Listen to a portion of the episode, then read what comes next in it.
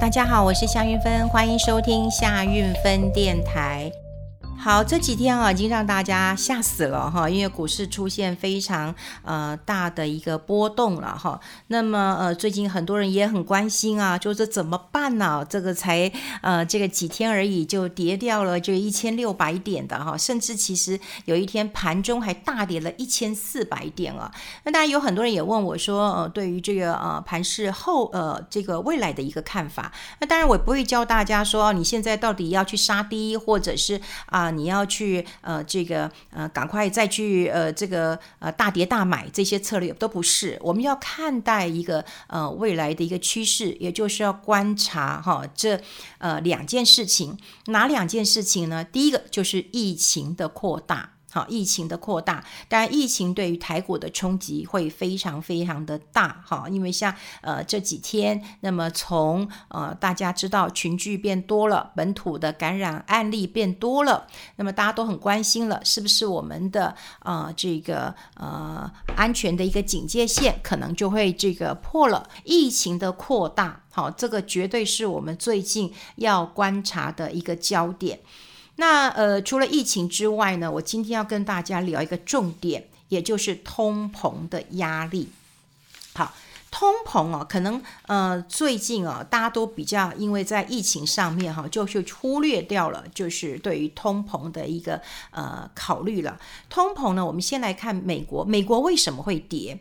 好，其实在呃这个前一天呃股市大跌之后，我本来想说哇，这个盘中都跌了一千多点了哈，那么后来跌六百点，那是不是隔天啊、连续跌一下，应该有个像样的反弹？就后来觉得不对，这道琼又跌六百多。多点哈，那之后当然亚洲的股市不是只有台股了，亚洲股市全跌了。那其实关键点在哪里呢？关键点就在于美国公布了四月份的通膨，这个年增率呢是四点二 percent。好，这个数字呢，哈，四点二 percent，哇，创了十二年最大的增幅。所以这个数字啊，就是通膨啊，这个 CPI 哦，这个年增四点二 percent，超乎了市场的预期，好，超乎了市场的一个预期，哦，让大家觉得哇，怎么可能就爆了这么多？那我们再看到它不含食品、不含能源，这个 CPI 哦上升也是四 percent，这也超出市场的一个预期了。那我再跟大家讲，这个是创了一九八一年以来最大的单月涨幅，光这几个字，那呃，就是我刚刚讲过了，光这几个讯息，大家都知道，通膨这只怪兽是不是要朝你这个飞奔而来了？好，通膨我说它是怪兽，那么通常其实非常的极端，也就是说，通膨适度的通膨是好事。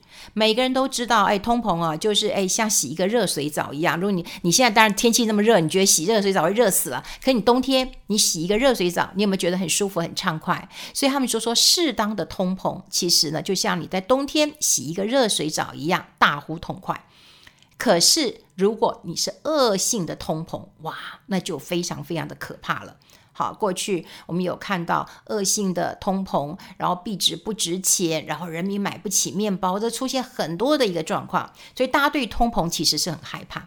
可是真正如果通膨上来了，这意味的是什么？我们经济要回到一个比较好的轨道了。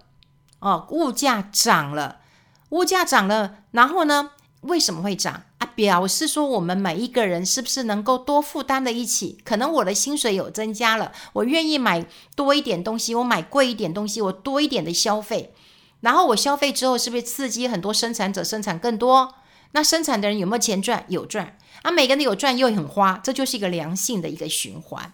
可是过去我们很担心的是什么？我刚讲过了，一个极端是通缩，我不敢花钱，因为我不知道我明天会不会赚钱。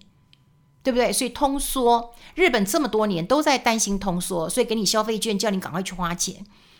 然后现在呢，我们对于通膨又不敢，又不敢期待。为什么不敢期待呢？因为一旦通膨来了，唯一的手段是什么？就是升息，就是升息呀。因为升息就是对抗通膨唯一的方法，就是我把钱收回来，市场的钱就不会这么多了。我把钱收回来这个过程当中其实是好事，因为我放了这么多钱出去，对不对？过去我在刺激经济，我都印了那么多钞票，那这些钞票迟早都要收回来的。如果不收回来的话，那以后会导致一个恶性通膨，钱不值钱了。那怎么收回来呢？哦，你经济不错了，你通膨上来了，我利息升高一点了，你们就愿意把钱给我放到银行里面了，你们就不会在外面乱投资了。现在就是因为银行利息太低了，每一个人钱都拿出来投资，哇，银行利息已经这个他们说没有最低，只有更低。所以你当然不愿意，所以每个人都要投资，每个人都要问股票，因为你觉得问了股票就就就好像你你你问到名牌，就好像你现金立刻就可以兑现一样了。好，那我们刚刚讲了，为什么现在股市会这样重挫呢？因为一旦通膨来了，就要升息了，升息大家就很害怕，因为资金的一个紧缩了。所以过去在升息的阶段当中，有两个重要的关键点，第一个就表示你资金这个 party 已经结束了。这个狂欢的 party 已经结束了，因为钱要慢慢收回去了。那第二个就开始关心了，你炒作过过高的股票，我们讲估值也好，你高估的股票、房地产，你是不是要现形了？但这很残酷的一件事情。但有很多经济学家其实对于适度的通膨是热切欢迎的，因为他们认为你敢升息，就表示你经济好嘛，你经济好了，你才敢升息。所以有很多不管是呃经济学家分析师，反而会认为，其实如果升息了，表示经济没事了，慢慢的就是一个短空长多的一个格局，反而是好事的。好，那我们也知道，就是说美国当然现在是全世界的一盏明灯，或者它是一个光明灯，它是一个很重要的一个指标了。那美国的经济也从疫情当中其实是持续的在复苏的。他们的需求其实是上来的，那当然有很多的，不管制造业的供应链也都是吃紧的，所以可以看到很多都是涨价的哦，哦，机票是涨价的啊，因为哦，因为因为你看飞机以前要坐这么多人，现在坐的人很少，但机票当然会涨价了，还有呢，二手车也涨价了。好，不知道是不是因为大家这个呃，因为疫情的关系，那么大家都还是买一部车吧，好，那自己开还是比较安全一点哈。就长途移动的时候，所以二手车也这个上涨了。那对于这个通膨，这个年增率到四点二 percent，其实超乎市场的预期。投资市场永远都是这样的，就说如果你跟我预期差不多，哦，那没事；你低于我的预期，高过我的预期，市场就会回。回就是回报你的，就是很可怕的一个震荡，你就跟你想的不一样嘛，而想的一样就 OK。如果你觉得很烂，那它也很烂，那也不会出事。你想的很好，他想的很烂，哇，那也会出事。只要你想的跟市场预期的是不一样的啊，那就会出事了。所以它这个年增率四点二 percent，的确是超过市场的一个预期，而且创下十二年呢，这几乎是金融海啸以后以后这最大的一个增幅了。然后就算你说把食品类、能源类都扣掉好了。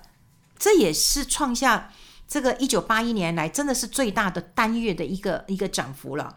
那当然，我们现在还没有看到这个联准会主席怎么说，但我们看到联准会的副主席，他他讲了，他还是这个比较淡定一点。他说还没有到紧张的时候，好，但是分析师已经开始都在讲话了。他说，请不要只看通膨啊，你来看失业率啊，失业率在四月份那么也上涨了六点一 percent。那当然有人讲说，这是季节性的一个失业啊，你也不能够把它都算在呃一起的啦哈。那总归来讲，如果通膨的压力变大了，我觉得这个是一个关键，好，这是一个关键，也就是资金的 party 要结束了，好，要结束了。那么要结束了，现在还有很多人不肯下场，还是在舞舞台上面玩得很尽兴，玩得很嗨，甚至玩得过头了。那可能就是一个压力，可能就是一个警讯了。好，所以呢，呃，未来我觉得关键点，好，关键点就在于这两件事情：疫情的扩大跟通膨的压力。通常我们都只看到疫情，哦，就我们合理的解释，就是说啊，疫情扩大了。好，那疫情扩大，那台股你怎么看？欧洲的股市怎么看？美国的股市怎么看？都是因为疫情吗？其实，在欧美关注的都是第二件事情，就是通膨的压力要来了。好，所以通膨绝对是我们目前在经济上面最值得关注的一件事情了。那在美国的联总会，当然他也呃，过去联总会主席那么也讲过，说哦，二零二三年之前都不会有升息的动作。呃，但说归这样子说，可是如果真的通膨的压力来，大家都知道联总会的操作方式其实蛮公开、蛮透明，它就几个指标，呃，就是呃通膨、呃失业率、呃非农就业人口，它非常的透明，所以基本上人家也都猜得到。那他也不可能就是说，如果真的通膨上来，他还说我我我我这个呃死不升息，未必。好，未必政策一定会修正，好，一定会修正。如果我们刚刚讲的这个通膨这只怪兽，因为怪兽如果它是我们刚刚讲过了哈，是正常版的，那可能是一件好事。可如果它是一个邪恶版的一个恶性的通膨，好，或者说哦，过过去我们最担心的通缩，那现在通缩当然是比较不可能啊，现在钱多的不得了的哈。现在最怕就是说通膨来 OK，但它不要变成一个怪兽。好，那这样呃，看到这件事情之后呢，请大家稍微留意一下。不过另外有一个人呢、我也觉得请大家呃稍微留意一下哈，就留意一下这个人叫格拉汉。那 Benj 呃 Benjamin 哈 Benjamin 格拉汉，那么他呃也在呃最近的这个新闻当中呢，一直被人家提起来。那他当然他是价值投资之父，那么很多人都知道他是巴菲特的老师。那他一直在提醒哦，他在提醒什么事情呢？他在提醒说，美股将会出现史诗般的崩跌。好，要史诗般的崩跌，我不晓得是不是嗯加了这个史诗般之后呢，会让这个呃崩跌更有那个哈，更更有感了哈。那其实他是一个非常传奇的呃投资人，他已经有很多次都在警告说美股有泡沫化，而且面临破裂的一个危机了。那最近的呃这个新闻都在讲说美国美国股市啊史诗级的崩盘已在不远处了。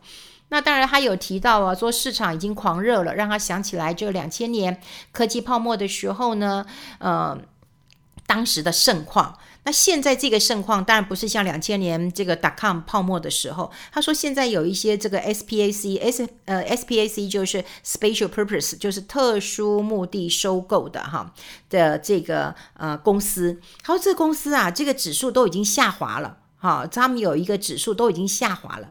那另外他觉得除了这个呃特殊目的收购公司之外，Tesla 的股价啊，他跟我们提醒 Tesla 的股价。他说，Tesla 股价最近暴跌，那么也就是市场狂热降温的证据之一啊。因为最近可能很多人都会关注啊，这个嗯，Tesla 的这个呃执行长 Elon Musk，他真的是一个狂人。他之前讲说，哎，可以用比特币来买这个 Tesla，哇，比特币涨翻涨涨翻天了。然后后来又说，哎，他他有投资狗狗币啊，狗狗币也涨翻了哈。前两天又出一个新闻，就是说，哎，不能用比特币买这个 Tesla。那比特币也就跌了，所以你想想看，它不不但是只有它的 Tesla 的电动车大梦，它还有它的什么卫星计划，它还有狗狗币，它还有这个比特币，好，都在它的这个操弄之下。那我们来看哦，这个嗯，这个价值投资教父级的格拉汉他怎么讲啊？他说呢，Tesla 的股价暴跌也是市场狂热降温的证据。他说呢，Tesla 的股价在二零二零年呢喷涨了八倍。那就算现在连续两季的财报是利多的，可是你看它从一月高点下滑，现在已经有下跌二十四 percent 了。他说败相已露，好，就是说已经有这些颓势跟败相了。好，那他说这个跟两千年一样可怕，因为最疯狂的呃事情就是彻底的跟基本面脱钩了。如果信心也开始退散的话，终究会整个蔓延出来，也就是意味着。好，明天就呃，他说这并非意味着明天就要走向终点，但是呢，哈，大家也不能说啊，马上就崩盘，马上就泡沫了。你看之前没有人敢讲泡沫，没有人敢讲崩盘的哈。不过因为他已经是非常传奇的投资人了哈，而且他就被称为这个价值投资之父，他是其实是很有名的经济学家，是哥伦比亚的大学毕业的。那么他当然是巴菲特的老师，这一点也是让他的这个。投资地位是非常的高的哈，那当然他讲了一句话，我倒觉得嗯，大家可以听听啊。他说呢，呃，投资人呃迟早会进入更悲观的阶段，因为你爬得越高，摔得就越重了哈。他说呢，其实现在有一些财政的刺激计划，或者是广泛的施打疫苗，只是让现在的泡沫持续更长的一段时间。但你要记得，爬得越高，摔得越重。所以老人家的话，多少听一点。那他不是只有讲股票哦，他也讲到债券了哈。他说呢，现在有很多国家的主权债券都变成负利率了。那你这什么意思啊？负利率是什么意思啊？你你借钱给这个政府、这个国家。然后你要倒贴利息给他，这就是负利率的意义啊。所以他认为说，现在债券价格实质上都已经比股票还要贵了。那整个看起来，不管是股票或是债券、房地产都太贵了，啊，都太贵了。那太贵就是一个泡沫的一个形成。他说，类似的资产泡沫不是在美国，在全球很多的国家都可以看得到。好，那当然啦，他说，但是没有美国这么齐全跟这么严重。好，所以，我们他我觉得他讲了几个重点可以听了，就是说最疯狂、最自负、估值最高的 Tesla 出现了疲惫的状况了，出现了这个他刚刚讲颓势。还有另外一个，就是说你不要讲股票了，债券，债券很多国家主权债券都负利率嘞。他说这当然是一个。哦，警讯了哈。他说他也不知道是不是就是明天哈。那当然，呃，也许就不是明天，然后不是明天就会走向一个终点。但是呢，他说局势发展到这一步，可能已在眼前，所以投资人呢可能会遭遇史上最惨烈的价值投资损失了。好，这个当然，呃，有时候啊，在。股市多头的时候，你也不能够呃偏空；然后股市下跌的时候，你也不能说。但说实在的，我觉得呃，投资最重要的一件事情，其实是你自己的心法跟你自己的纪律。呃，我最近也在我的脸书上面有跟大家做一个呃分享，我就发现呃，我不是说特别厉害，其实真正我觉得你找到你自己的一个投资心法的那个心理的价值感。胜过于你赚的钞票。我坦白讲，我认识非常多的呃老手、高手、前辈，他们在去年底的告诉我说：“哎，运，我就问他们怎么看，他说运丰我不会看。我说你有股票吗？他说没有了，不会看就。那你说前今年前五月他是不是少赚了很多钱？可是他不以为意呀、啊，他觉得最重要的一件事情是我能不能找到被低估的股价，比方说他从负的到正的。”他能不能够在这个时候能够见证到他自己投资的纪律？我其实是钦佩他的。但现在有很多市场的人就是见风转舵，嗯，他跟投顾老师其实也没什么不一样。今天涨就说涨，为理由找一个理由；那今天跌也就跌，啊，就找一个理由，反正大家都会听。但你真正，我觉得你长期的核心的看法到底是什么？所以我也在我的脸书讲说，嗯，有一些人，当然他坚守他自己的看法，也许他少赚了一点钱，可是我觉得我很佩服他，你能够坚守纪律。我也有看过有很多人说，哎呀，邪恶第五波不赚白不赚。但我会有时候会想想，哇，这你很像练武的人，哈，就是你是不是已经走火入魔了？今天讲的跟明天讲的都不一样。那到底你的投资心法是什么啊？你要传送给别人到底是什么？如果你自己操作，那当然没关系，你可以你怎么改都没关系。可是你今天要，呃，想要成为别人的老师，然后呢，你想要去跟别人分享，结果你自己自己变来变去的，好，所以我想，其实投资啦，我觉得经验还是很重要，还有你的纪律跟你的心法，听听老人言啦，好，其实听听看，放在心上，我觉得这个是还蛮重要的。所以疫情的扩大，还有呢，通膨到底会不会起来？另外，多听老人言，你是不会吃亏的。好，今天跟大家分享在这边，我们下次再见喽，拜拜。